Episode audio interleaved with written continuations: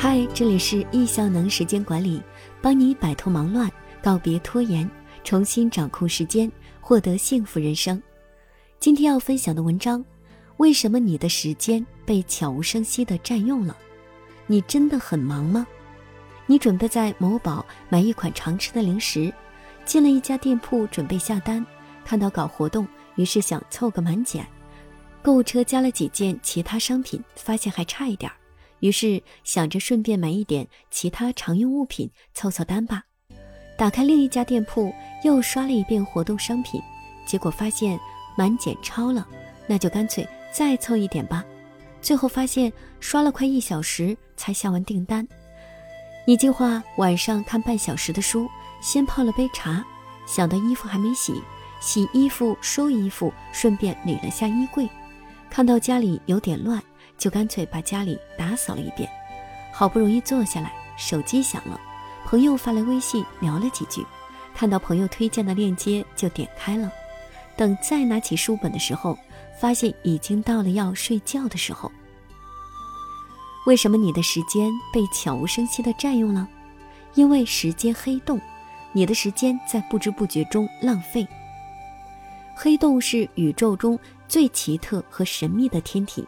它是超强引力源，时空的扭曲者，其超强引力使得连宇宙中跑得最快的光都会被它拉住，而逃不出它的魔掌。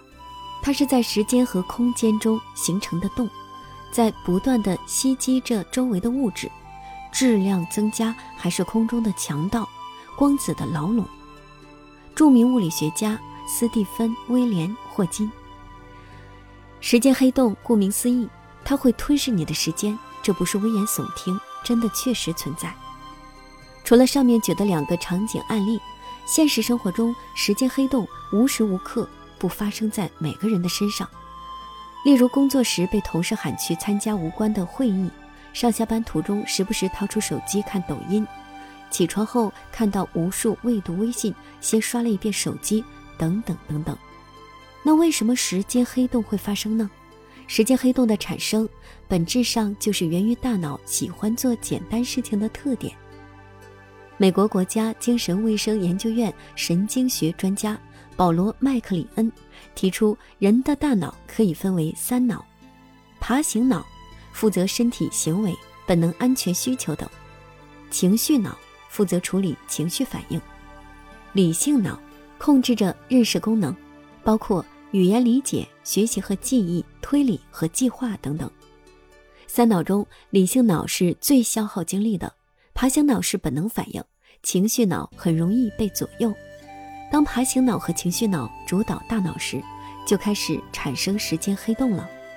人很容易本能的选择先做简单快乐的事情，即使做好的计划也总会被推迟。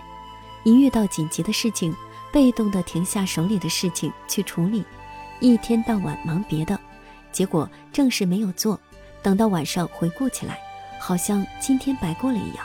这就是时间的黑洞。时间黑洞就是被动处理紧急事件时间的集合，所以要解决时间黑洞的发生，我们就要从被动状态改为主动状态，减少处理被动紧急事件的时间。主动掌控时间。易效能时间管理专家叶武斌老师提供了一个简单有效的方法：记录、排程、执行。一、记录。一个忙碌人的大脑是混乱的，太多事情放在大脑里，大脑就会本能的先选择简单容易的事情，抓不住重点，也无法专注，如小猫钓鱼，心猿意马。而且这么多事情，大脑根本也记不住，就会遗忘。原本的计划被打乱，就很容易焦虑、紧张、混乱无序。因此，记录的目的就是要清空大脑，把一切事情都记录下来，释放大脑的压力。记录有一个口诀是：一切快速、手边、可靠。要快速的记录一切事物，而不是花很长时间去记录，否则就不专注于当下了。即使批量，也要快速记录。手边要有工具，工具要可靠并熟练掌握。这里建议电子工具比较好。二，排程，排程就是对事件进行分类和排序的过程，是大脑进行判断、选择、做减法的过程，找到青蛙的过程。人生不在于做多少事，而在重要的事首先做，用心做，做到极致。时间管理的本质是对事件进行分类、排序和选择，是投资管理的概念。好的资源投入到重要的事情上。排程可以按以下五个步骤：第一步，删除不重要的事物；第二步，不紧急的事物视为待定；第三步，用三个问题加行动加工公式；第四步，确定的事件进入日历日程；第五步。灵活的事件进入弹性清单。三、执行，执行事务时要围绕四 D 原则，按以下四个步骤进行。第一步，再次确认是否可以删除，delete。世界始终处于不断变化中，因此事物也是在动态变化中，要再次确认，把与目标无关、不重要、没意义的事情从自己的记录中删掉，不执行。第二步，确认是否可以推迟 （delay），把重要不紧急或者没有考虑好的事件暂且搁置，推迟执行的时间。没有重要紧急事件的时候，一定要抽出时间来关注这些被推迟的事件。第三步，确认哪些事物可以委托 （delegate），学会授权与合作，将能委派出去的事情尽量派给更适合干这件事的人去完成。也可以委托工具，如设置自动还款，一劳永逸。